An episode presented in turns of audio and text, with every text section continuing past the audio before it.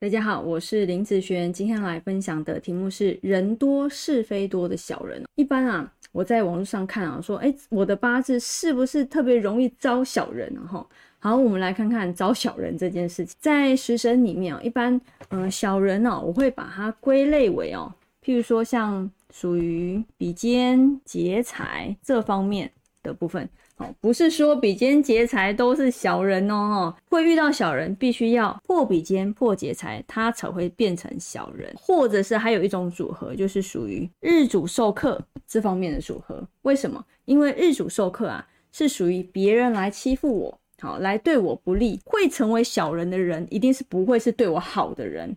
好，所以对我不利的人来欺负我的人，也会成为小人哦。所以以这样子的组合来说，嗯。小人的部分也会有这样子的现象啊，这样子的组合来说，遇到这样子的人也会变多。那你想想，在你身边的哪些关系会变成小人呢？好，譬如说，如果是公司的话，同事好，可不可能变成小人？同事有可能嘛，对不对？好，或者是如果你有跟人家合作合作的人。或者是合伙的人，或者是朋友变成小人，甚至啊兄弟姐妹哦，这些都有可能，或者是人家好来对你不利，路人甲有没有可能？好，也是有可能的一个部分。好，这些都是属于你身边可能会发生的一些人。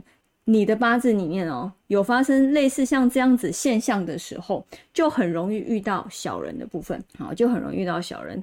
你想想看哦，人比肩劫财，你把它想象成口，人它就是一个口的一个状态。今天我的口越多，代表人越多，好，两个人以上就会吵架了。所以呢，这个口只要两个以上，三个以上，好，点点点，也代表你的八字里面啊，如果比肩劫财特旺的人，好，或者是有破的人，好，真的好，你的身边就很容易遇到奇奇怪怪，好这样子方面的人哦，哦，所以呢，如果你了解，你就要多注意这这个方面，啊，这个方面的一个现象。也有人讲，我刚刚前面的那些组合，因为口也代表人际关系，所以呢，在人际关系方面也会偏弱。或者是好，也可以说是他不善于人际的互动哦。好，这些都是跟这些组合有关系的部分。这个影片就分享给大家以及我的学生，我们下次见喽，拜拜。